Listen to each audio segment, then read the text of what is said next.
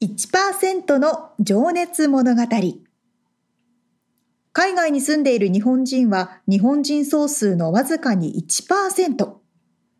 この番組では海外進出や起業を果たしたビジネスオーナーや経営者、また各業界のプロフェッショナルな方々へ対談形式でインタビューをしていきます。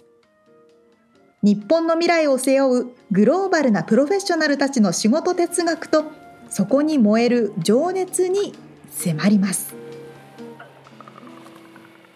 You ready?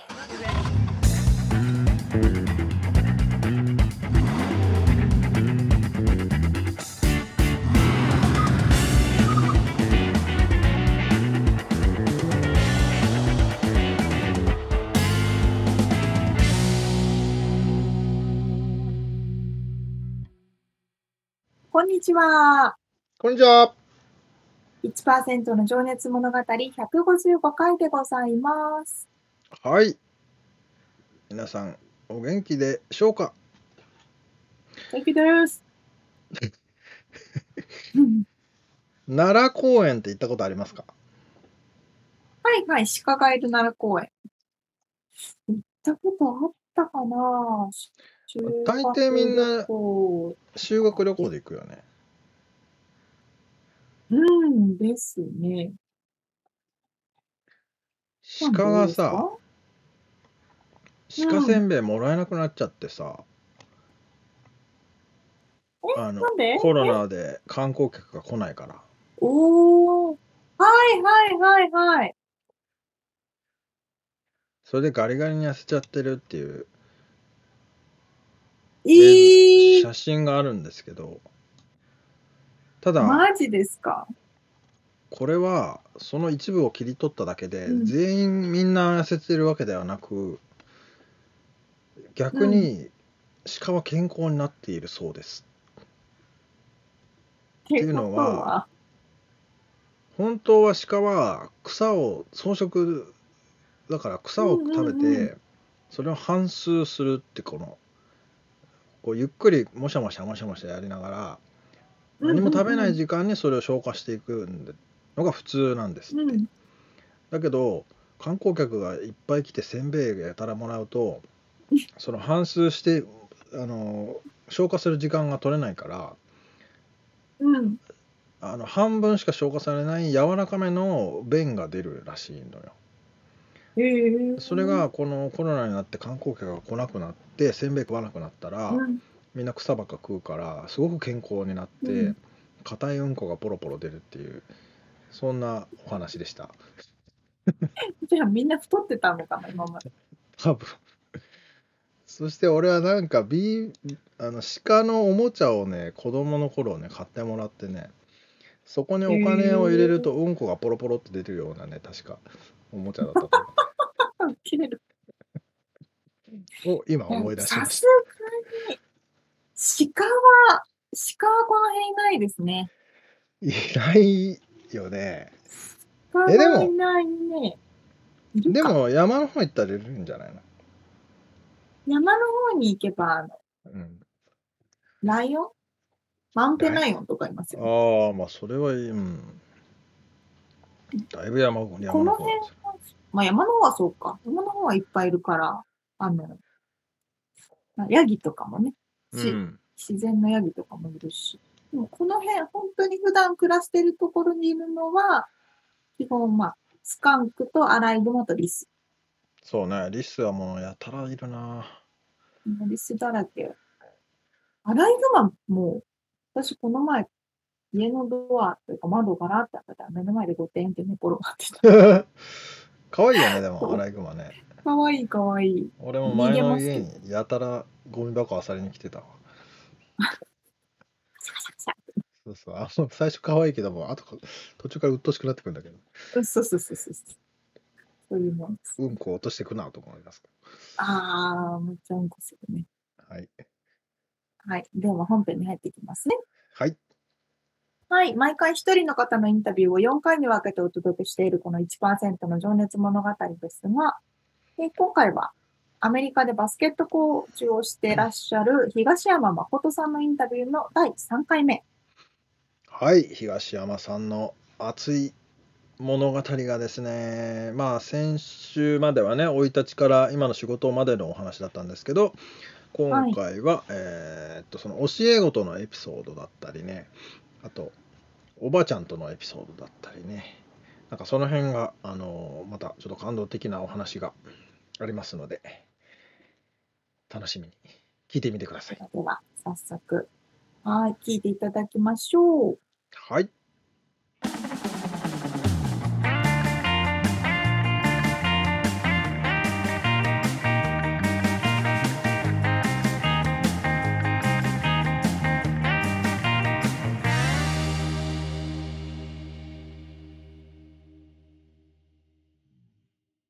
ちょっとベタな質問になりますが、はい。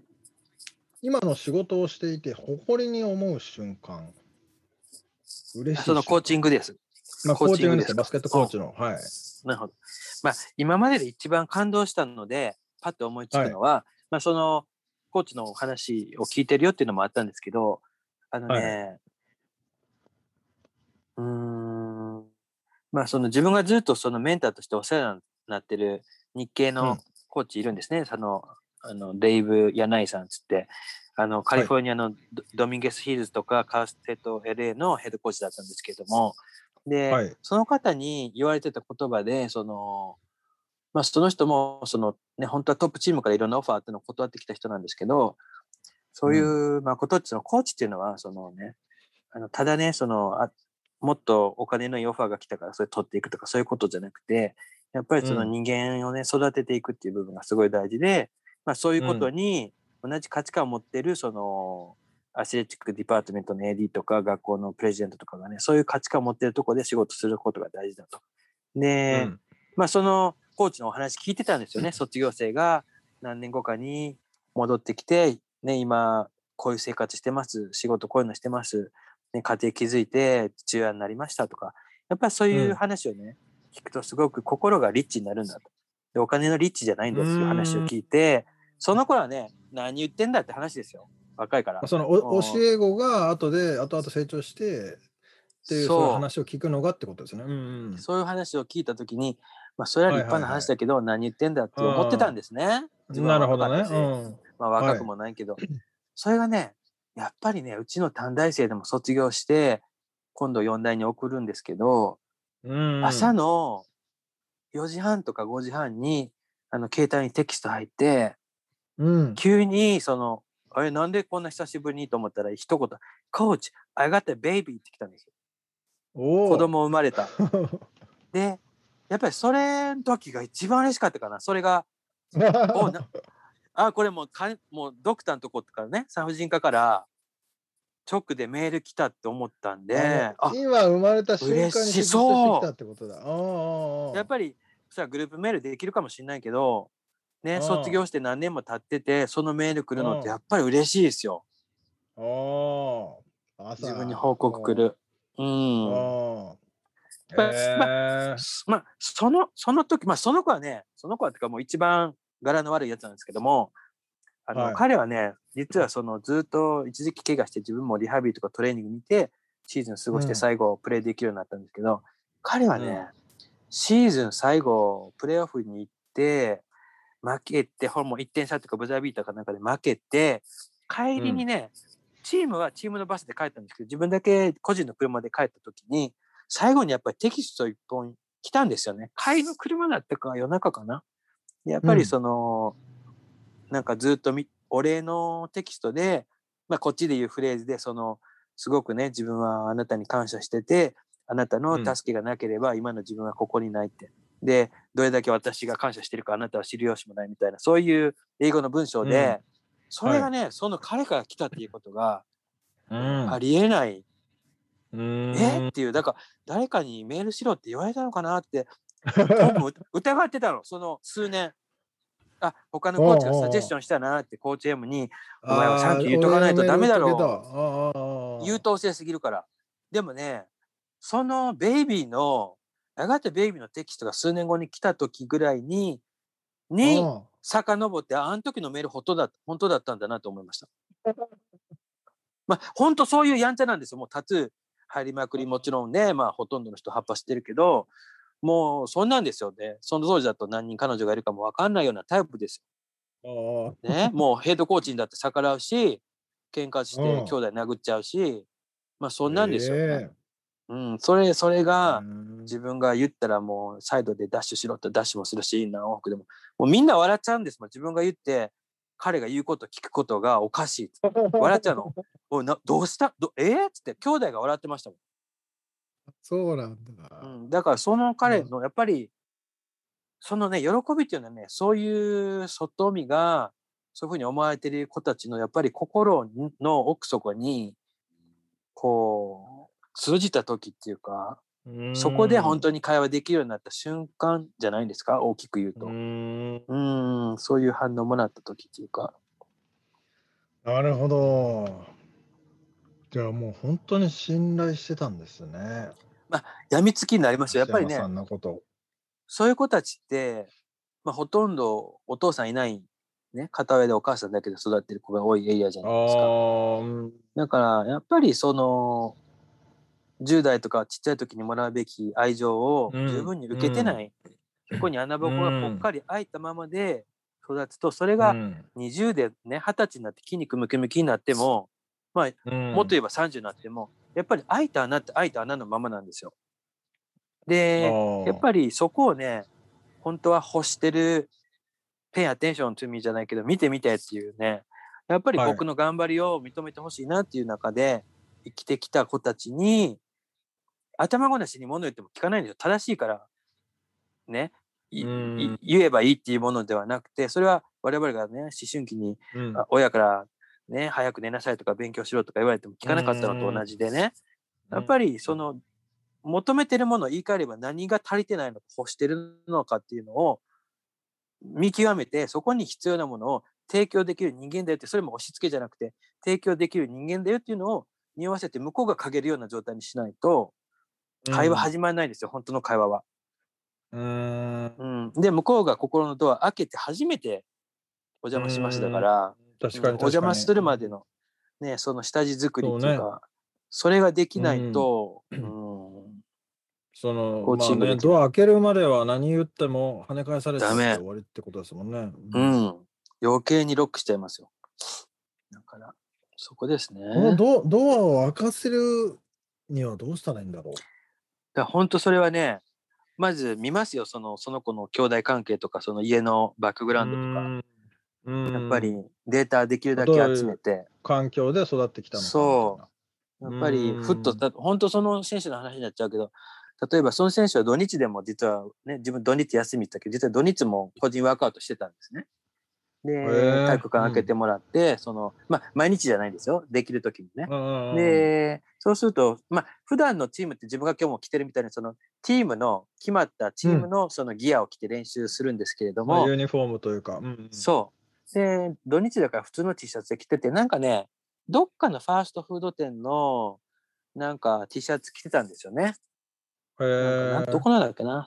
もう古い T シャツで、なんかもうよれよれよれの。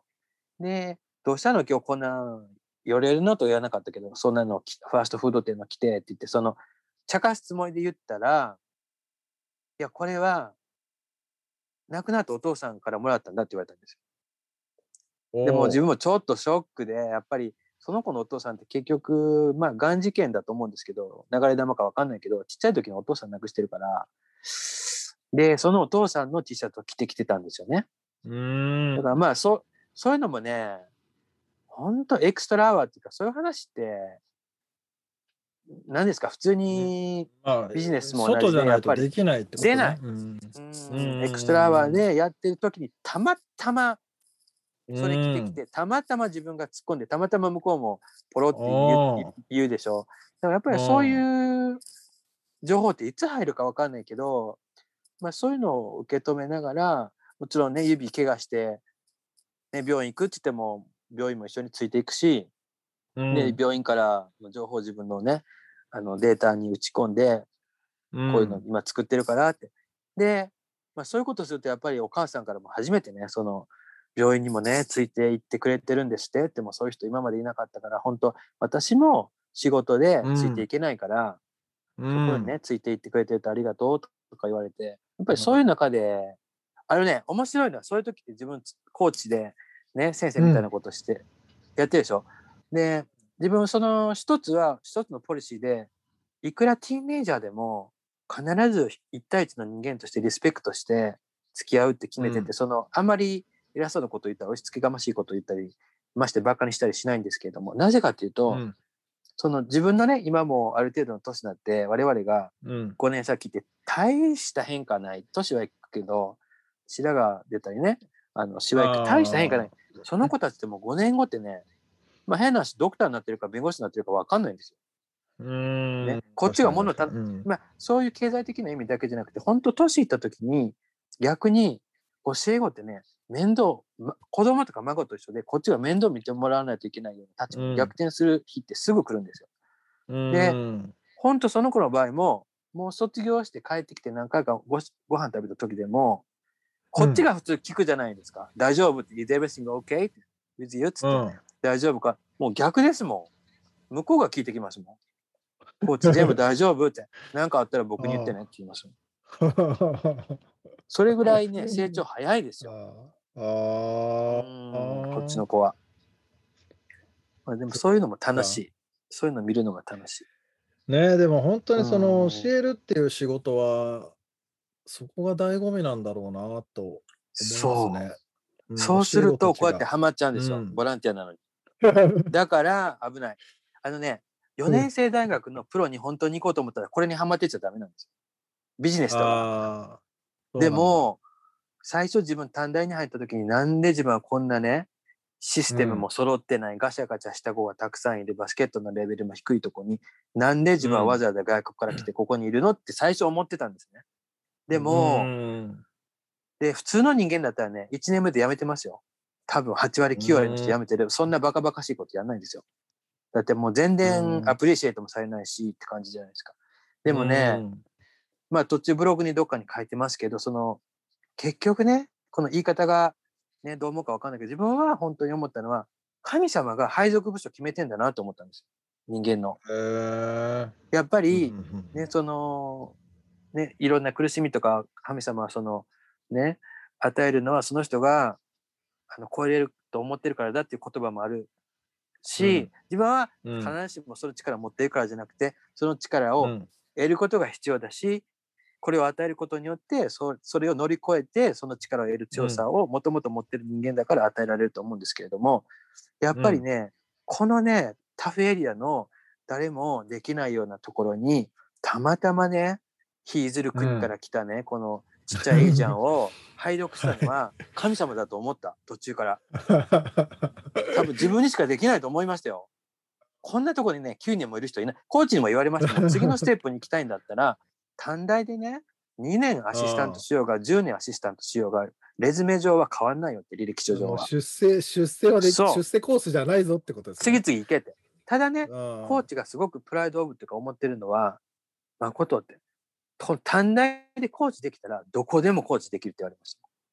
あそれぐらい難しい。それは子供たちもそうだけど、バジェットしかり、例えばヘッドコーチになったら、結局彼の場合でも、例えばハイスクールの体育の先生、PE ティーチャーズとしてフルタイム持ってて、そして短大でコーチすることで、その、ーうん。何ですか、その教える分だけのコマ数だけのお給料を短大からもらい、そしてその人の場合だとハ,、ハズバンドであり、ね、父親であり、そしてうん。あの地域のリーダーであって、もう5つぐらいの役割をしてて、かつ、はい。4代みたいに athletic department がしっかりしてないから、 budget もちっちゃい、予算もちっちゃい。そうすると fundraise してお金集めないといけないんですよ。うんチーム運営のために。だからもう、あれこやれることが山ほどありますね。そう。そして来る子って大体やんちゃですから、あだからそれできたら、それは何でもできますよっていう話なんですーよ。あでも大体そんなの嫌になっちゃって、大体次のもっとすあのスマートに上に上がっていきますよね。ー。うーん。ただ、まあそんなとこ行ってそれだけの楽しみがあるかどうかはわかんないんですけど、まあそれはね、何を楽しみと感じるかっていう人の力かもしれないし。うーん。まあでもね、それが自分の使命だと感じたってことですよね。うんそうですね、途中から感じた。うんうんそれはそれでなんか幸せなことのような。いや、そうですよ。だからアメリカにいるだけで、そうじゃなかったらもうね、日本帰って普通にね、バスケットの仕事をしてね、普通にお金いただいてますようーん、まあね。ね。うん。いやーじゃあちょっとね、ごめんなさい、長くなってきましたけど、あの、あなたにとっての仕事哲学って何ですかというちょっと質問を皆さんにさせてもらってて。まあね、なんでしょうね、仕事哲学。ではまあ、なんだろう、その、いろんな意味で、まあ、人とね、対する仕事なので、あの、そういう子たちと面したときに、まあ自分のベストを尽くすっていうのもあるけど、その自分からはギブアップしない。で、うん。例えば何か物事があって、人が失敗、自分も失敗するけど、相手も失敗したときに、あの、何でもね、早くね、物事決めつけないようにしてんですよ。で、なるほどっ。ていうのは、そのね、everything happen for a reason っていう、まあ、使い方が合ってるかわかんないけど、やっぱり絶対ね、例えば、ね、世の中で罪を犯犯す人も含めて、物事には絶対、それ心心理、自分が心理考えてる、それ心理学から学んだことじゃなくて自分のそのフィロソフィーなんですけど、やっぱりボトムにはその絶対理由があるし、世の中に自分悪い人っていないと思ってて、でも、うん。世の中のその絡みの中で犯罪も含めて、ね、そのコーチングも含めて悪いこととか間違ったことをせざるを得ないような環境に陥っちゃうシチュエーションってあると思うんですね。でうんだから全てがその人の意思で全て決めれてで出来上がってうんリゾ,、リゾートだけを見てるわけじゃないんで我々って。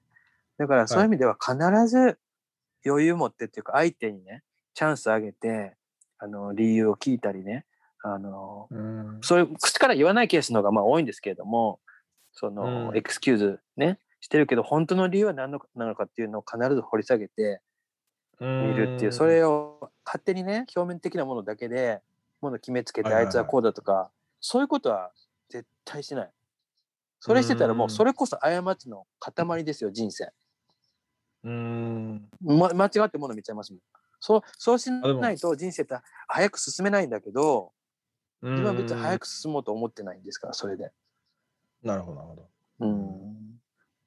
その本人が言っていても違う理由うん。がそこにあるかもしれない、あると思いますよ。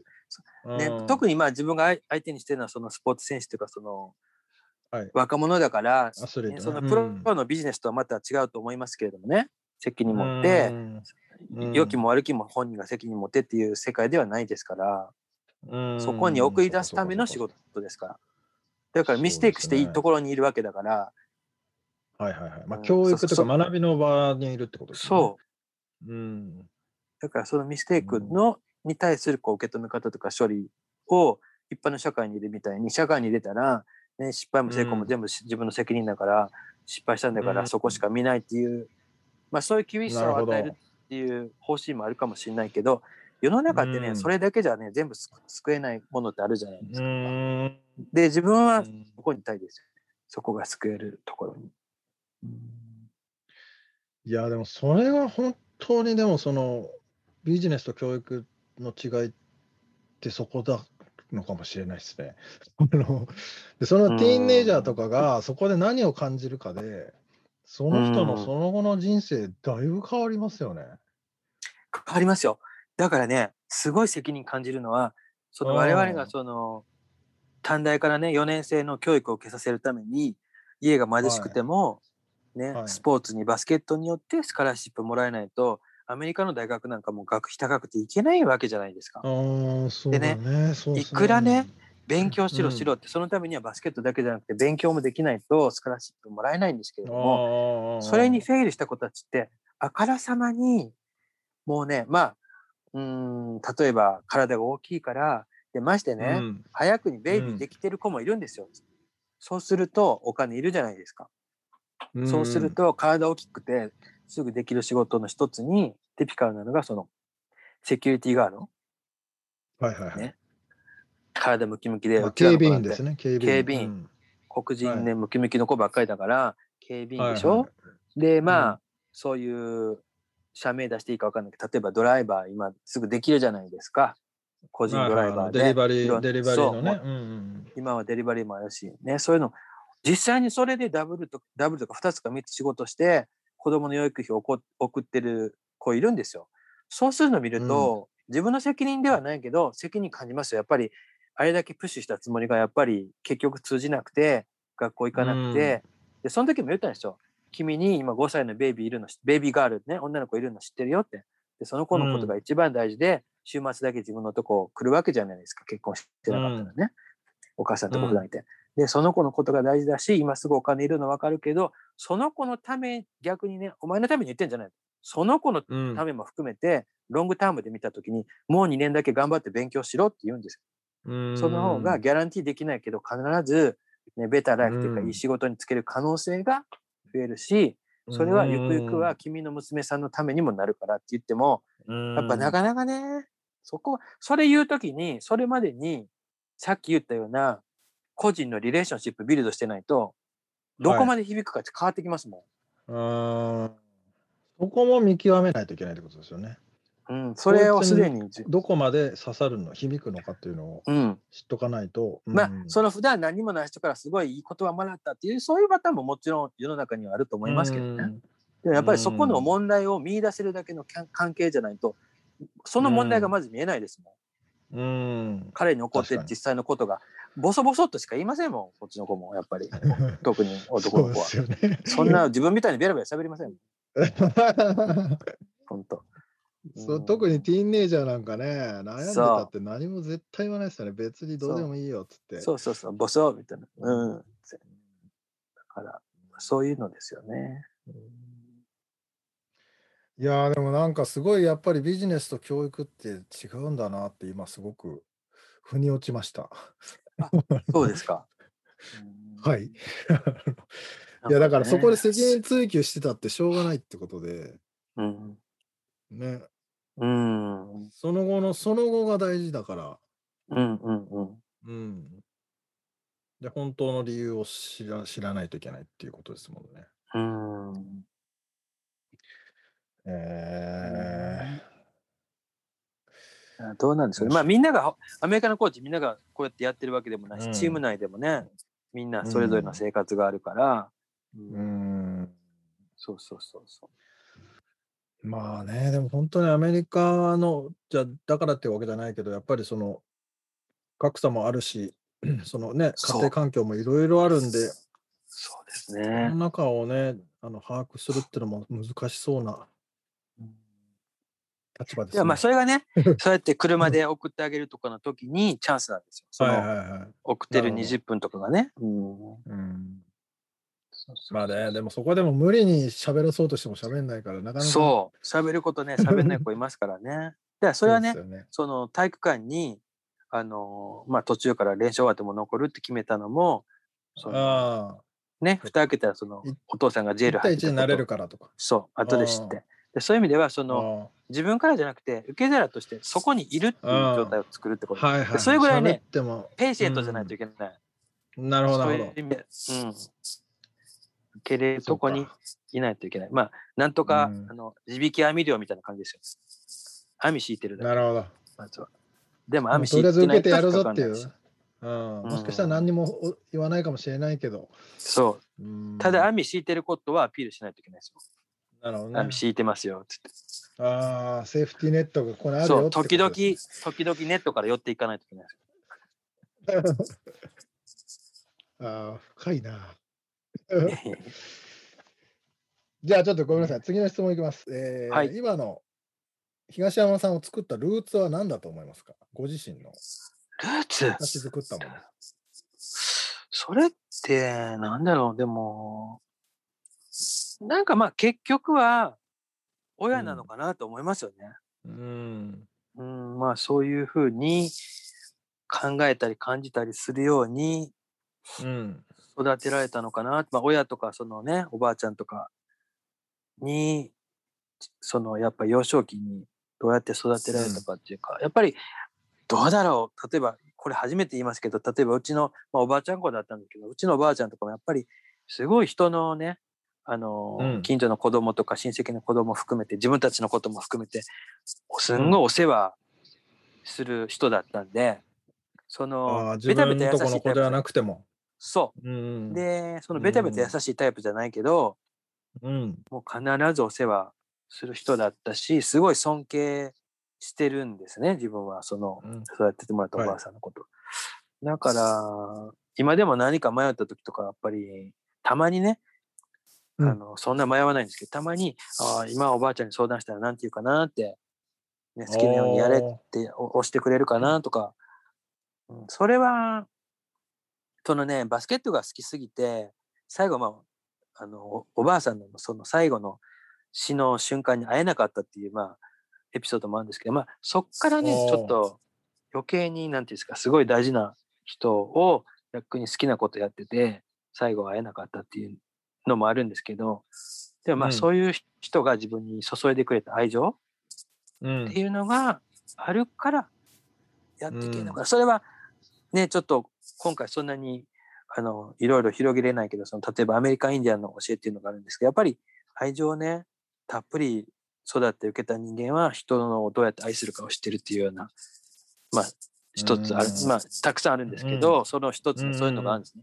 やっぱりそのさ、うん。さ最初の話に戻るとやっぱり三つ子の魂100までで、やっぱりその時にどういう経験、どういうふうにペアレンティングされてきたのかっていうことが大人になった時の何か見て選ぶ瞬間はい。に結局その潜在意識に入ってるものってそこだと思うんでやっぱりその育ちが今我々の一つ一つの物事の選択に影響してるとうん。思うので、そういう意味では、うん、今まで考えたことなかったけどやっぱそのお世話になったおばあさんねおばあちゃんとかうちの両親の育て方があって、今の自分のいろんな判断があるんだろうなと思いますけどね。そっか、じゃあそういったなんか大きな岐路に立った時に立ち返って、うんその、おばあちゃんだったらなんて言うかなとか。そうですね。うーん、なるほど。そんな感じがします。やっぱりそういうね、うん。昔の人のこう日本人のその真面目な生真面目でうん。人の人のためにっていうそういう優しい良さっていうか、やっぱりうん。そこはねいくらアメリカに何十年もいても、うん。根本はそこなんだろうなと思います。うん。うん。まあでもそれを聞いてると、さっきのね、東山さんのエピソードにもあったような教え子たちも、東山さんならなんて言うかなって思い出したりしてんのかな。いやいや、ね、そう思ってくれるかまあでもとりあえずあのお葬式に来てねって一応いつも言ってるんですけど。そうね。そうそうそう。そういうふうに言ってるんですけどね。そういう話しないでとかよくもうティーンネイジャーとかね二十歳ぐらいだと全然関係ない何言ってんだよみたいな。そうそうそうそう。でまあそれぐらいね付き合いしたいなと思いますよ。その彼らの結婚式とかにもよく行くとか言ってるんですけど、うん、今本当楽しいのはその二十歳の子がこれから社会に出て、はい、まあ人事でね自分の心配しろって話なんですけど社会に出て、あどういう大人になってどういうね、あねの家庭築いたりお父さんになったりしてねえ。うん。でまあ人生って後半になればなるほどいろんな大変なこと起こるんだけどそういうことをどういうふうにこう頑張ってね人生やっていくのかなっていうのをもっと年いってからも、うん。あの人間関係とか付き合いがあって見に行きたい見ていきたいなって最近思い出したので、まあ、そういう意味でああんまり前はなかったそのちょっと長生き欲っていうかあじゃあちょっともうちょっと健康にね気をつけて 長生きしないと。そうね。うん見れ見届けらんないぞっていうね。見届けたいなって、うん、まあ自分が見とってもらわないといけないんですけれども、まあちょっとでも長く彼らそれ計算したらねだって彼らと30ぐらい年違うんでだからうーん。よっぽ100歳ぐらいまで生きないとダメですね。そりゃ菜食主義者になった方がいいのかな。え ねあとまあそうそうまあい医療費も高いからね病気になったら困るしね。まあね、でもそれは本当に教え子が増えれば増えるほど楽しみが増えていくってことで。まあね向こうがどう思ってるかわかんないですけどね。こっちの一方的なそういう思いですよね。うんありがとうございます。いえいえ。じゃあちょっとね、今から未来を意識したあセクションに入っていきたいと思うんですけど、はい。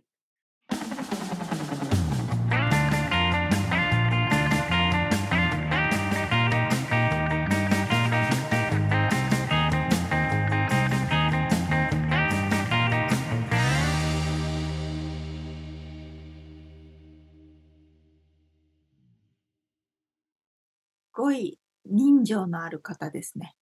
うん。ね。そうもうだ。こういう先生ってが本当に心に刺さるんです。なんかうん本当に考え自分のこと考えてくれてるんだなっていうふうにね思うじゃないですか、ね。教えられてる方も。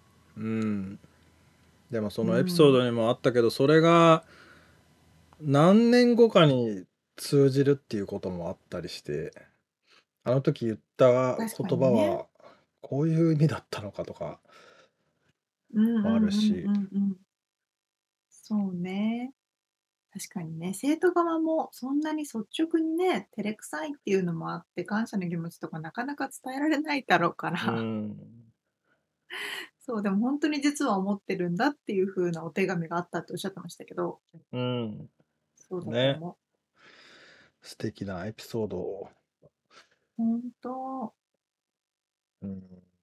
でもなんかそのエクストラアワーって言ってたけど、その普通の練習外の時間、うん。まああと車の中でね、例えばちょっとした時間とかでボソッとなんか言ってくれるみたいなのもう、んうんうんなんかすごいわかるよね。そういううん。時間ってあるよね。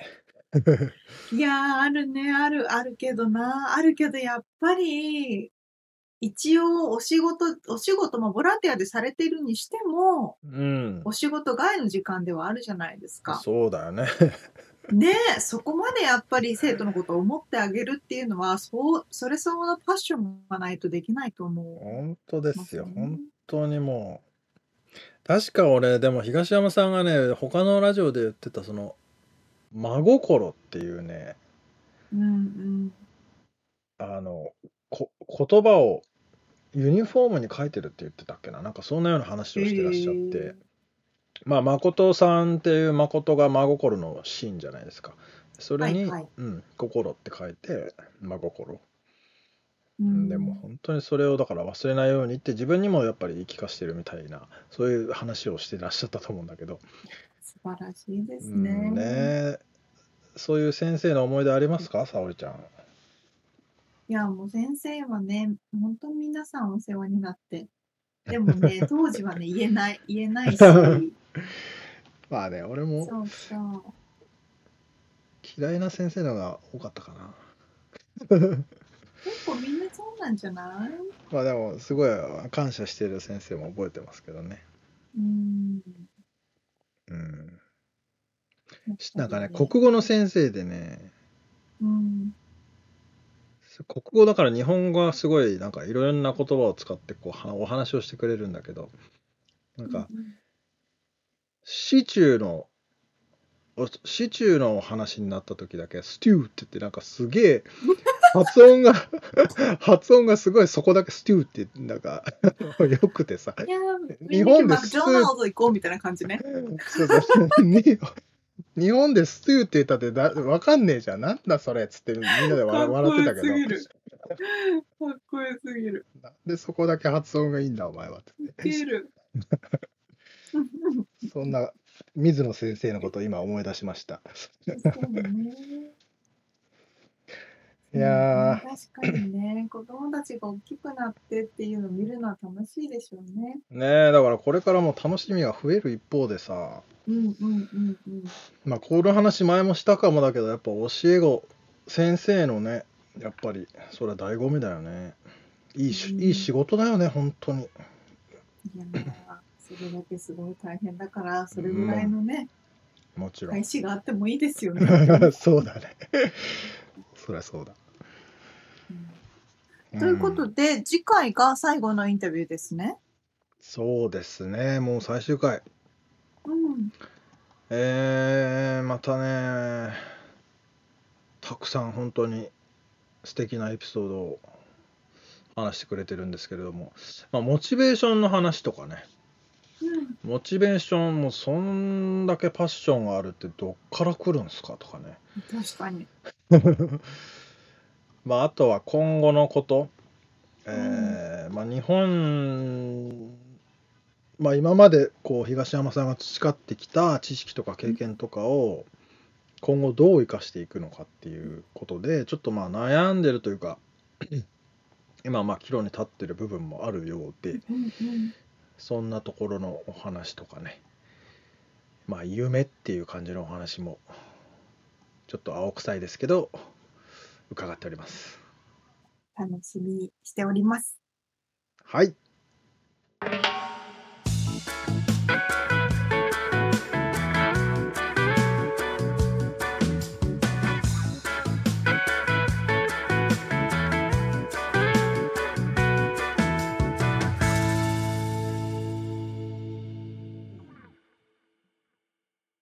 リアルアメリカ情報。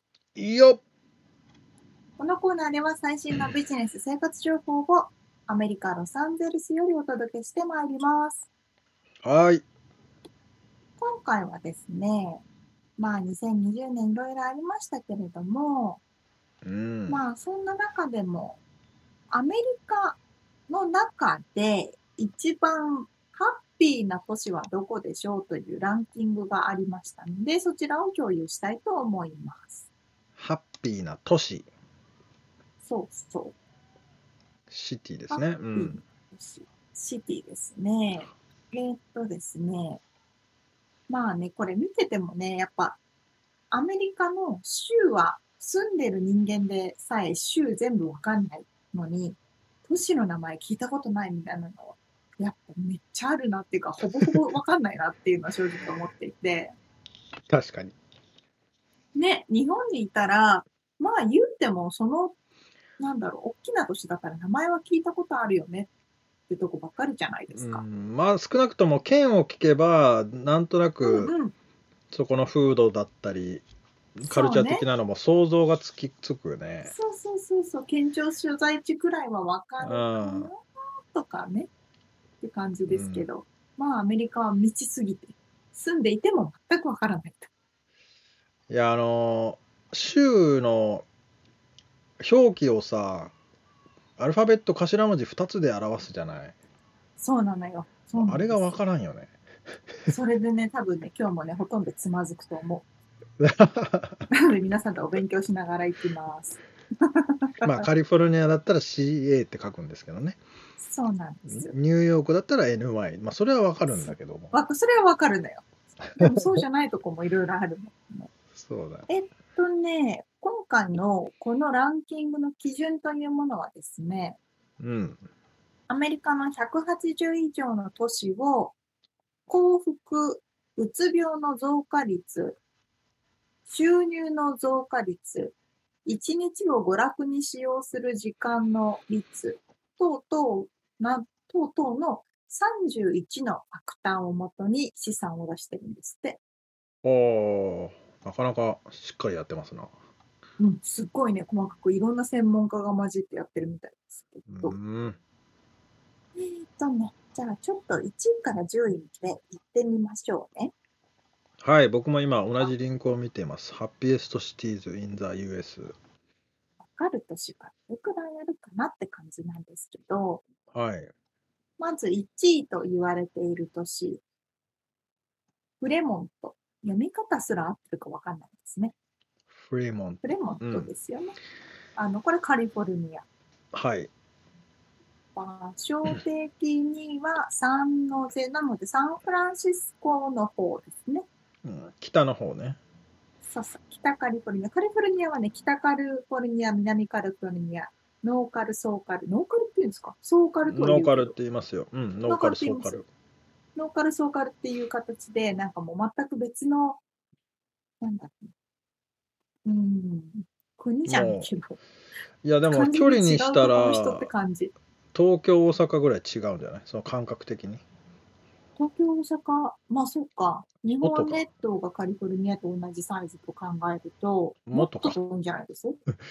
その間に nobody cares って言われるところがあるんだけどね。その Nor NorCal と SoCal の間に農の農場農場みたいなあのだなんかもうまま途中に通るだけみたいな めっちゃある。え感覚で言ったら本州の、なんか仙台と広島ぐらい。ああそれぐらい離れてそれぐらいですよね離的にはね感覚としては。うん。そんな感じなので、まあ相当遠いのでも違うところの人って感じですけど、うん。それが1位。2位、はい。ビスマっていうのかな。はい。ND 州。これはノースダコタじゃない？おおマジで。ま、ビスマルクだ。わかんない。日本語ではビスマルク。ちょっとびっくり。まさかの2位にノースダコタが入ってくるとはね。それ次も見てよ。そう。まさかのその3位に、ファーゴ、ノースダコタ。っていう、マジっすか？これぐらい驚いてるっていうことで、ミツさん、ノースダコタってどんなイメージあります？いや、俺、サウスダコタにね、3ヶ月住んでた、あの話を何回かここでもしてますけど、うんうんうん。クソ田舎ですけど、クソ田舎ってちょっと怒られますけど、まあ、カナダの真下の真ん中あたりね、アメリカ地図で言うとね。で、しかもね、肥満度がナンバーワンなはずなんだよ、確か。そうなんだ。それだけど幸福度もナンバーワンなんだ。ナンバーワンじゃねえ、ナンバーツー、スリーなんだね。わかんないね。あの、あれですよね。平均寿命とかは長くないかもしれないけど、みんなハッピーなああ、感じかまあハッもしれピーなのはハッピーなんだね。うーん。ない。ね。まあ確かに意外ですね。で、次4位。メディソン、WI 州、ウィスコンシン州。あ、ウィスコンシン。もうわかんないな。もうわかんないです。ウィスコンシンとか言われるとね、あ、わかんないんですよ。はい。次、5位わかるとこ行きます。三の瀬。はい。まあ、いわゆるあれですね、えーシリコンバレーがあるところですね。まさにそうですね。まあ、ここは収入の増加率とかを考えると高いのかな、なまあって感じですね。そう、都会でもあり、田舎というか、その自然も豊かであり、うんうんうん。まあ、ただ家賃めっちゃ高いと思うんだけどね。だって、まあ、サンノゼちょっとわかんないけど、サンフランシスコとかは1000、日本円で1000万円以上稼いでても低所得者層に入りますね。ん、そうだね。と言われる感じですんごい安い家、一番安い家でも日本円で6000万円とか7000万円とかからしか見つかんないんじゃないですか？サンフランシスコシティはう。ん、しかもプレハブみたいなやつでしょ。そうそうそうそう。ちっちゃい。1億以上じゃないとないっていう家。はい、はい、6位。サウスバーリントン。B、VT なので、バーモント州。バーモント州か。もうわからん。もうわかんないですね。7位。リン、リン、リンコルン？リンリンカーン、リンコーン。リンカーンですね。NE これ、あ、リンカーンって L ここに入るんですね。入りますよ。はい、リンカーン。NE。もうこれな、なんかお、アメリカの州州の勉強みたいになってる。本当にわかんない。申し訳ない。本当にわかんない。ネブラスカ。はい。次、コロンビア。MD 州。メリーランドだそうです。その通りです。9、9位。もう、これは何て言うんですか？シダーラピッツ。シダーラピッツ。IA。IA。アイオワ。最後、うん10位。サンタローサ。カリフォルニア。ということまはだトップ10にカリフォルニアが3都市入ってますね。3都市ですね。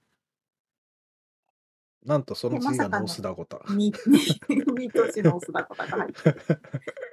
近い、近いところで言うと12位がアーバイン、カリフォルニアの、あうん、ソーカルですね。私たちが住んでいる南カリフォルニアのアーバイン、あ、はい。納得じゃないですか。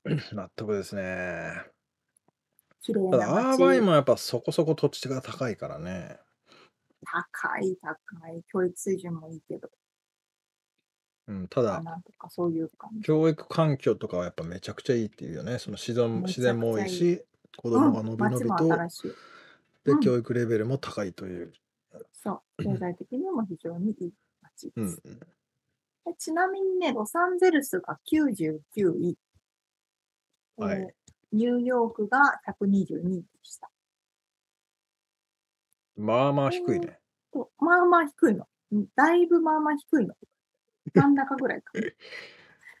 えっと、あと他のね、この資産を出すにあたって使ったファクターごとのランキングとかも一応出ていて、あ、へえ、そうなんだ。例えばね、最もうつ病の率が低いおう1位がサンフランシスコ。ええそうなの？すごい意外じゃないですか？意外だよねっていいと思いますよね。天気悪そうだそし。そうそうそうそうそう。で、そのすぐ近くのオークランドも1位に入ってるし、ニューヨークで、ハイエストディプレッションレート。ワシントがワーストってことだよね。うつ病かうんの人が多いってことでしょ。そう。まあ、ワワシントン、DC? テネシー、B、BW ってところえ？いや、今見見てる場所はわかんない。BW? テネシーって言ったらあれじゃん。テネシーウイスキーだから。ウェストバージニアだ、VW は。ああ。やっぱりもう天気が悪いとこかな。そうしたね。へえ。ですあとね、あの、あ、自殺率が最も少ないね。これもちょっとびっくりなんですけど、うん。最も少ないのはニュージャージーですって。へえ。ジョージーシティ。あ、続いてニューヨーク。続いてワシントン DC うーん。とかとか。ああ、ここにあった。本当だ。へえ。一番下。うん。まあこれ皆さんもリンク貼っとくんでね。見てみてください。気になる方は見てもらうと。じゃあ、最後に。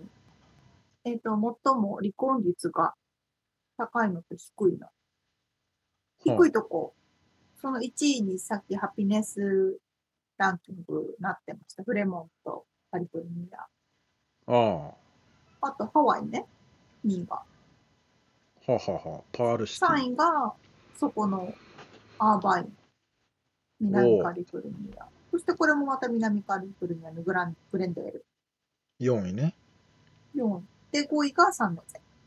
カリフォルニア。もうカリフォルニアトップ4じゃん。意外じゃないですかね不思議、不思議というか、多そうなイメージもあるけど。うん、うん、イメージが違うのね。です。うん。でうん、なるほどなといった感じですけど。まあ、参考に。日本のハピエストシティはどこだろうね。どこだろう？沖沖縄縄とかか やっぱりイメージな。そがね、ういうイメージがあるんだな。イメージはありますよね。のんびりしてて。確かに、ね。うつ病率とかは低そうですよね。うん。福岡とかも良さそうじゃない？なんか食べ物美味しくてあもう福岡はあったかくて都会もあってみたいな。ベスト。ザベスあそうか。沙織ちゃん住んでたもんな。俺も。トもう、あのあんないいとこないですよ。う空ーん。港から10分ぐらいまで飛んでも食べ物が美味しくて、海も山もあって、台風も来ないし、地震も少ないし、人々はいいし、屋台のラーメンは美味しいし、とかね。めちゃめちゃ出てくるなそして何よりソフトバンクホークスもあるし、みたいなね。いろいろあるんですよ。最高なんですよ。いいな福岡行きたくなるなそうそうそう。まあ確かに日本どこですかね。うんまあ気になる方はねちょっと調べてもらってください。ということで、ケアラアメリカをお届けしました。はい